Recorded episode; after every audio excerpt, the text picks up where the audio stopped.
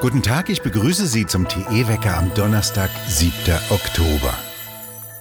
Heute geht es los mit den Sondierungsgesprächen der sogenannten Ampel zwischen SPD, FDP und Grünen. Angesetzt sind Sondierungsgespräche nach den bisherigen Planungen in der Länge von sechs Stunden von 11 bis 17 Uhr. Alle Benachteiligungen ungeimpfter sind verfassungswidrig. Sämtliche 2G- und 3G-Regeln die Benachteiligungen bei Quarantänepflichten sowie das Vorenthalten der Verdienstausfallentschädigungen für ungeimpfte sind mit dem Grundgesetz unvereinbar und verstoßen gegen die Grundrechte der Betroffenen. Sie müssen sofort aufgehoben werden. Zu diesem Ergebnis kommt der frühere Professor für öffentliches Recht an der Universität Freiburg, Dietrich Murswig, in seinem Rechtsgutachten. Mit der sogenannten 2G-Regel werden ungeimpfte vom öffentlichen Leben ausgeschlossen. Mit der 3G-Regel werde ihnen sogar die Teilnahme am öffentlichen Leben so sehr erschwert, dass sie faktisch weitgehend draußen bleiben müssen. Diese Freiheitseinschränkungen verletzten, so der Staatsrechtler Murswig, das Recht auf allgemeine Handlungsfreiheit und weitere Grundrechte. Sie ließen sich nicht rechtfertigen. Hinzu komme, dass denkbare Langzeitrisiken der neuartigen Covid-19-Vakzine noch nicht systematisch ermittelt werden konnten. Die massenhaften Impfungen hätten dem Gutachten zufolge den Charakter eines riesigen Humanexperimentes. Bei einem indirekten Impfzwang sei jedenfalls in der Abwägung zu berücksichtigen, dass die Teilnahme an einem medizinischen Menschenversuch nicht erzwungen werden darf.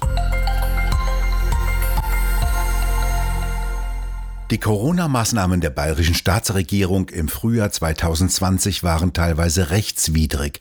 Das sagt jetzt der bayerische Verwaltungsgerichtshof.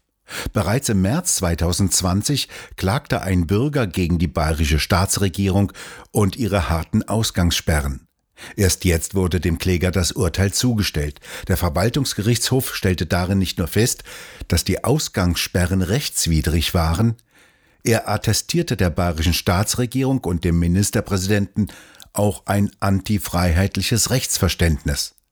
Söder hatte den bayerischen Bürgern mit wenigen Ausnahmefällen unter Androhung empfindlicher Geldstrafen verboten, das Haus zu verlassen. Diese Maßnahme habe gegen das Übermaßverbot verstoßen, urteilte jetzt der Gerichtshof. Die Ausgangssperre sei keine notwendige Maßnahme im Sinne des Infektionsschutzgesetzes gewesen. Weiterhin attestierte der Verwaltungsgerichtshof Söder einen fahrlässigen, grob unzulässigen Umgang mit den Grundrechten. Die Staatsregierung habe es versäumt, bei der Auswahl von Maßnahmen von mehreren gleich geeigneten Mitteln, dass die Grundrechte der Normadressaten weniger belastende zu wählen. Das Gericht erlaubt ausdrücklich die Revision vor dem Bundesverwaltungsgericht.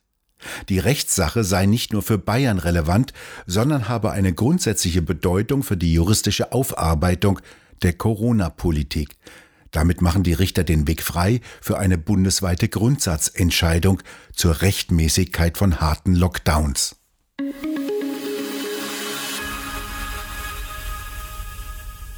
Jüngere Menschen in Schweden unter 30 Jahren dürfen wegen Gesundheitsgefahren nicht mehr den genetischen Impfstoff von Moderna bekommen. Dies hat das schwedische Gesundheitsamt beschlossen. Ursache seien ein erhöhtes Risiko für Entzündungen des Herzmuskels, die vor allem bei jungen Männern aufgetreten seien. Neue vorläufige Analysen aus schwedischen Datenquellen zeigten, dass der Zusammenhang besonders bei der zweiten Dosis des Impfstoffes von Moderna deutlich werde.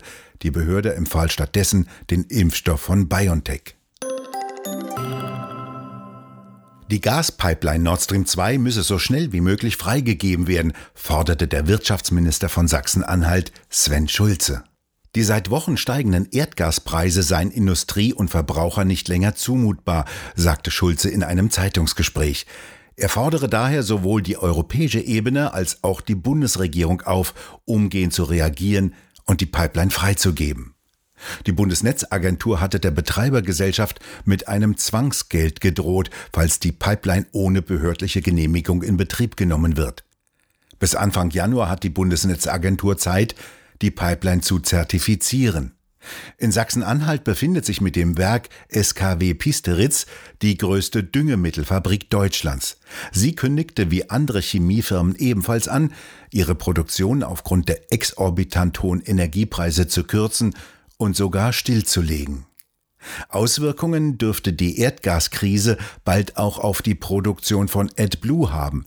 Das ist jener Zusatzstoff, den alle Dieselfahrzeuge nach der Euro-Norm 6 benötigen, um die Stickoxide aus den Abgasen umzuwandeln. Das ist nichts anderes als stark verdünntes Ammoniak, verbunden mit CO2 und Wasser.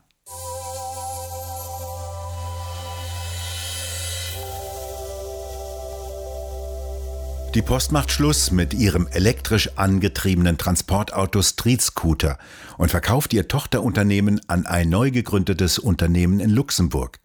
Das einstige Prestigeprojekt der Post verschlang allein im vergangenen Jahr über 300 Millionen Euro und bescherte erhebliche technische Probleme. Eine anonyme Gruppe hat die Streaming-Plattform Twitch gehackt und unter anderem die Einnahmen derjenigen veröffentlicht, die auf dieser Plattform streamen. Die Plattform gehört seit 2014 zu Amazon und bietet vor allem Live-Spielern einen Raum. Allein ein deutsch-türkischer Livestreamer soll auf seiner Webpräsenz seit August 2019 nach diesen gehackten Daten 2,3 Millionen Dollar eingenommen haben.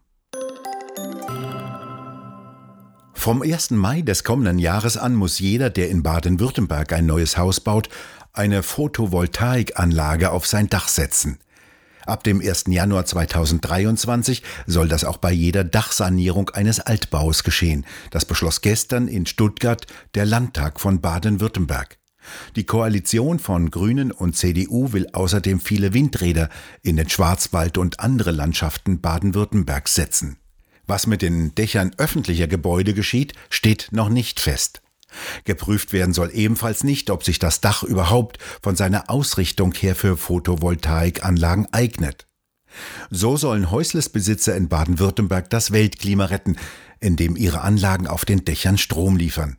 Wie sie das jetzt in der dunklen Jahreszeit tun sollen, darüber wurde im Landtag nicht gesprochen. Ebenfalls nichts hat die Koalition aus Grünen und CDU darüber gesagt, wie der gefährliche Sondermüll auf den Dächern entsorgt werden soll, wenn Millionen von ausgedehnten Fotozellen auf den Müll müssen. Dort werden vielfach Verbindungen mit dem giftigen Schwermetall Cadmium verwendet.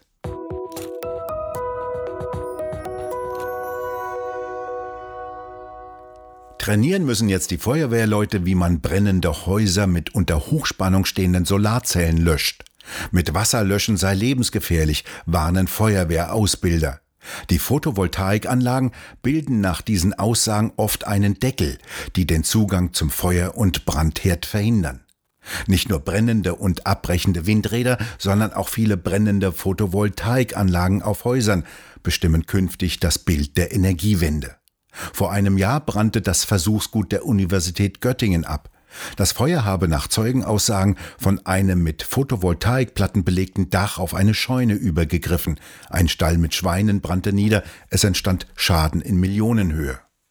Die Solaranlage auf dem Dach einer Schule in Bammental im Rhein-Neckar-Kreis geriet in diesem Sommer in Brand. Feuerwehren mussten mit 60 Mann eingreifen. Doch die Fotozellen erzeugten immer noch Strom. Direkt unter ihnen lag der Dachstuhl aus Holz. Der verstorbene Bauingenieur Konrad Fischer sprach früher von der Zeitbombe Photovoltaik, die auf vielen Dächern schlummert. Das jüngste Großfeuer in einem Busdepot vor einer Woche in Stuttgart begann vermutlich bei einem elektrischen Bus. Das sagte der baden-württembergische Innenminister Strobel im Landtag. Die ausgebahnte Halle ist einsturzgefährdet. Die Suche nach den Ursachen soll voraussichtlich heute beginnen. 25 Busse verbrannten, darunter alle Busse, die die sogenannte X1 Schnellbuslinie bedienten, die wurden allesamt elektrisch angetrieben.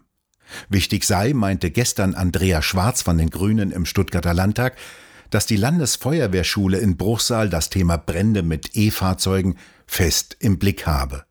Es gehe nun darum, das Wissen für Brände mit alternativen Antriebsformen in die breite Masse der Feuerwehr zu kriegen, also auch in die Gemeindefeuerwehren.